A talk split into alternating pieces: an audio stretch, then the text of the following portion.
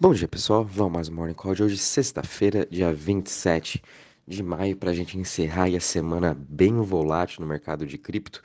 É, o mercado todo caindo em 1,96% a 1,20 trilhões de market cap. O Bitcoin conseguindo se sustentar muito bem nessa região dos 29 mil, 30 mil dólares e com a sua dominância aí voltando acima dos 46%, que não era visto desde outubro de 2021. Como eu já havia comentado, a tendência da dominância do Bitcoin em relação ao mercado é continuar subindo, a gente podendo alcançar aí até mais ou menos os 50%, é, dado aí todo o momento macroeconômico que a gente está vivendo e toda a insegurança do mercado de cripto. Muito dessa queda que a gente viu desde ontem é dá-se por conta do Ethereum, ontem ele chegou a cair quase aí 10%, agora está operando numa queda de 3,47% a 1.776. É, eu não achei nenhuma notícia específica em relação ao Ethereum, somente que hoje está tendo vencimento de opções e para o Bitcoin o vencimento de opções praticamente ficou no 0 a 0. Porém, no Ethereum, é, haviam muitos compradores de put, né, apostando aí numa queda, esperando que o preço do Ethereum fique sim abaixo dos 1.600 dólares. Então, muito disso aí foi por conta desse vencimento de opções. Ele se encerra hoje aí ao longo do dia e quem sabe assim a gente tem um alívio um pouco do mercado para próximo vencimento, né, onde os, os, os grandes whales, as grandes contas aí estão olhando é mais para o vencimento aí de agosto ou setembro, pós o merge do Ethereum.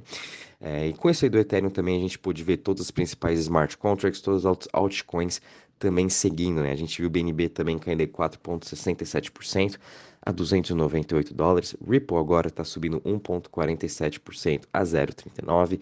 Cardano caindo 4,74% é, a 0,46. Solana caindo 7,33% a 41 dólares. Dogecoin caindo aí 0,57% a 0,07. Em relação às maiores altas das últimas 24 horas, a gente está vendo aí Nexo subindo 3,95% a 1,25, seguido de Ethereum Classic subindo 4,19% a 22,74% e Decred subindo 2,72% a 35,56%. Em relação às maiores quedas das últimas 24 horas, a gente está tendo o token GMT do jogo Steppen caindo aí 20% a 0,93. Ontem chegou a cair quase 50%. Muito disso por conta das notícias que saiu ontem que Steppen está sendo banido da China a partir do dia uh, 15 de julho. É, eles não vão estar mais prestando serviço de GPS, né, para que a pessoa esteja correndo e recebendo uh, o token GST em troca. Isso dá-se por conta das leis do governo da China em relação à venda de NFT. Lembrando que a China né, já possui seu próprio blockchain, possui também sua própria venda de NFT privada do próprio governo e entrando assim uma empresa como Steppen na China, enfim, vai contra a política deles, né? Então, é, a gente sabe quão importante também a China tem o maior número de pessoas e eles não vão estar mais podendo utilizar o token GMT, né? Não vão estar podendo uh, receber dinheiro por estar correndo, enfim, então não vai ter mais muita utilidade das pessoas estarem uh, tendo o seu NFT na China. Então a gente pode ver sim uma onda uh, vendedora nessas próximas semanas, aí até o dia 15 de julho, em relação ao preço do NFT, né? Então vamos também estar tá acompanhando quem está comprado em GMT, quem está participando das corridas, fiquem também muito atentos, né? Muito por conta uh, do token econômicos do jogo, eles continuam imprimindo GST, eles estão precisando sim, já está na hora deles mudarem um pouco da economia do seu token para realmente se tornar um negócio sustentável. Se continuar nesse mesmo modelo, a inflação mais ou menos anual de GMT vai ficar aí acima de mil por cento. A gente sabe quando tem uma inflação assim muito alta, a gente sabe o que acontece com o preço do token. Né? Então, muito cuidado com isso e a gente vai continuar assim acompanhando toda a evolução de Steppen. Ele foi um jogo revolucionário, está sendo um jogo revolucionário durante agora essa pandemia, durante até esses cinco meses. É um dos únicos jogos né, que continua aí a sua alta no ano. Mas enfim, ele precisa sim estar tá mudando o seu modelo e agora mais com essa saída da, da, do país da China como um todo, né? Não deixando seus usuários mais uh, ficarem utilizando, vai ser bem difícil aí pro, pro jogo em si. Uh, a gente também está vendo aí Elrond caindo 13% a 68,94 dólares e Rune caindo 10% a 2,56.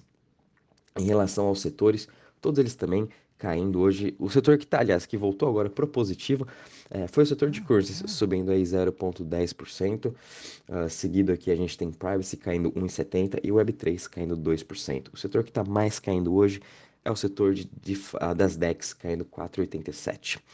Em relação ao Crypto Fear Index, de novo, mantivemos aqui em 12 pontos, o mercado todo continua com medo, porém a gente está vendo uma boa resiliência do Bitcoin em relação, quando a gente compara ele com todo o mercado de cripto. E até mesmo se a gente for ver aqui na semana, né, uh, Bitcoin caiu praticamente 4% na semana, Ethereum já caiu 12%, uh, tiveram aqui muito mais criptos que caíram Uh, 34%, Avalanche também caindo mais de 20%. Muito dessa queda do Avalanche dá-se porque agora uh, começou um FUD em relação à Avalanche, então muito cuidado de quem está comprado em Avalanche, para quem está pensando em comprar, ou para quem também está vendo no Twitter ou as notícias, né? O FUD é o seguinte, porque a Avalanche trabalha com subredes. Então, agora que ela está tendo a sua subrede do Cadabra, que é um dos seus principais jogos, a subrede do DeFi Kingdoms, que também é um dos seus principais jogos.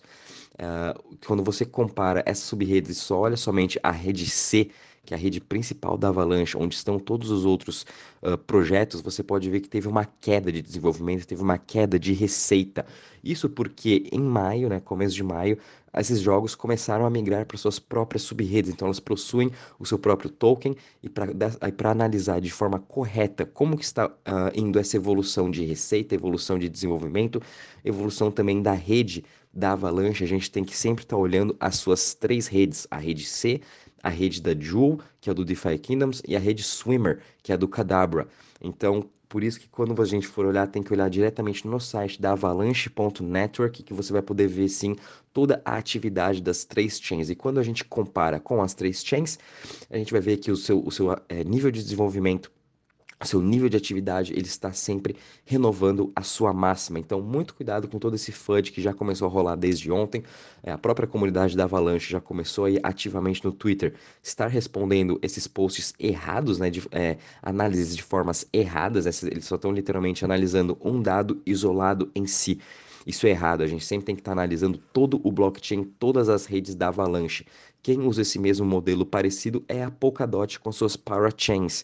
Uh, e seria a mesma coisa você comparar o Ethereum, uma vez que a Uniswap ou Aave, eles saem direto do Ethereum e vão para uma Layer 2. Essa receita, esse desenvolvimento saiu do, do network do Ethereum. Porém, quando a gente compara a Layer 2 juntamente com o Ethereum, você vai ver que o desenvolvimento, as, as atividades na rede Ethereum e Layer 2 continuam cada vez mais altas, né? Então, por isso que a gente tem que sempre agora tomar cada vez mais cuidado quando for analisar. E qualquer dúvida que vocês tiverem de posts que vocês não entenderam ou, ou artigos, né, que foram escritos, que provavelmente vão ter muitos artigos de FUD, como tiveram de Luna, como tem de Bitcoin, como tem de qualquer outra coisa.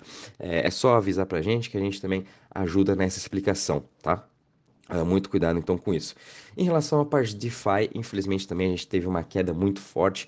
Uh, a gente está tendo uma queda de quase 6% hoje, com um total de 133 uh, bilhões em total value locked. Quando a gente compara em, em uma, uma, extensão maior, né, que é o certo, um período de um ano, quase dois anos, a gente vai ver que DeFi cresceu absolutamente gigantesca nesses últimos dois anos, desde quando teve o seu DeFi Summer em 2020. Porém, esse ano aí dá-se toda a questão do mercado, principalmente agora a questão de Luna, DeFi foi bem afetado, tá? Uh, a, a única chain que teve aí uma entrada hoje, né, que teve uma variação positiva e também uma variação positiva durante a semana, foi o NIR Protocol juntamente com a Aurora. E é o que a gente sempre vem tá, tá falando aí para vocês, fiquem de olho em NIR, fiquem de olho em Aurora, o seu ecossistema está indo muito bem, a gente está vendo diversos projetos uh, com utilidades reais sendo agora lançados na, na, na NIR, como também a Aurora, né, que é a EVM da NIR, e muitos projetos do Ethereum migrando para NIR para ter essa, essa escalabilidade, essa velocidade que a NIR apresenta, e já que a Solana também, infelizmente, ainda continua tendo né, uh, problemas aí de, de travamento de blockchain, downgrades, vamos dizer, ontem também teve um novo downgrade aí do blockchain, Nier aí vem pelo menos aí ganhando esse market share da Solana por conta disso, né? Uh, e também, pessoal, só um update agora sobre Luna. Era para começar hoje, a, a, a, Terraform Labs acabou de postar no Twitter deles, eles estão postergando o lançamento de Luna para amanhã às 6, 6 UTC. Isso vai dar mais ou menos aí umas 8 da manhã, horário de Brasília. Então fiquem muito atentos também ao qualquer FUD, ao qualquer...